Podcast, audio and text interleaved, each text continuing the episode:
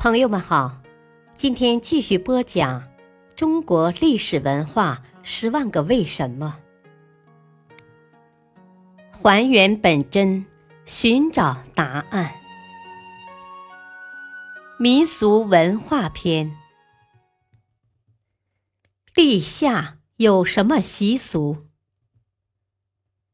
立夏是孟夏四月的节气，夏是大的意思。到了农历四月，春天播种的作物逐渐长大，所以叫做立夏。立夏表示即将告别春天，夏日开始。人们习惯上都把立夏当作是温度明显升高、炎暑将临、雷雨增多、农作物进入旺季生长的一个重要节气。我国古代将立夏分为三候：一候楼锅鸣，二候蚯蚓出，三候王瓜生。即说这一节气中，首先可听到楼锅在田间的鸣叫声，接着大地上便可看到蚯蚓掘土，然后王瓜的藤蔓开始快速攀爬生长。从这一天开始，天气逐渐炎热起来，青蛙开始鸣叫，蚯蚓出来走动，蔬菜绿了，瓜果熟了，蝶影飞舞，蝉声处处可闻。立夏时分，万物繁茂。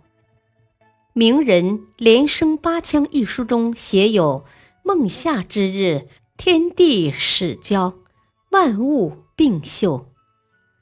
这时，夏收作物进入生长后期，冬小麦、杨花灌浆，油菜接近成熟，夏收作物年景基本定局，故农谚有“立夏看夏”之说。而水稻栽插以及其他春播作物的管理也进入了大忙季节。立夏以后。江南正式进入雨季，雨量和雨日均明显增多。连绵的阴雨不仅导致作物的湿害，还会引起多种病害的流行，所以要抓紧时间做好防治。我国古代很重视立夏节气，据记载，周朝时立夏这一天，帝王要亲率文武百官。到郊外迎夏，君臣穿着赤色的礼服，配赤玉，坐赤色的马拉的赤色马车，车上的旗帜也是赤色的。这样一群浩浩荡荡的赤色人马，让人看了都觉得热，觉得夏天快要来临了。民以食为天。中国人逢年过节总有些别致而丰盛的吃食。立夏这天，各地百姓吃哪些食品呢？江苏南京人在立夏这天吃豌豆糕，并且是坐在门槛上吃。他们认为这样可以使自己在工作时精神百倍，不打瞌睡。浙江定海人立夏这天吃带壳煮熟的鸡蛋或鸭蛋，认为这样可以使人像蛋一样肥白健康。除此之外，还吃刚开始产的竹笋，因为人们相信这样可以健脚。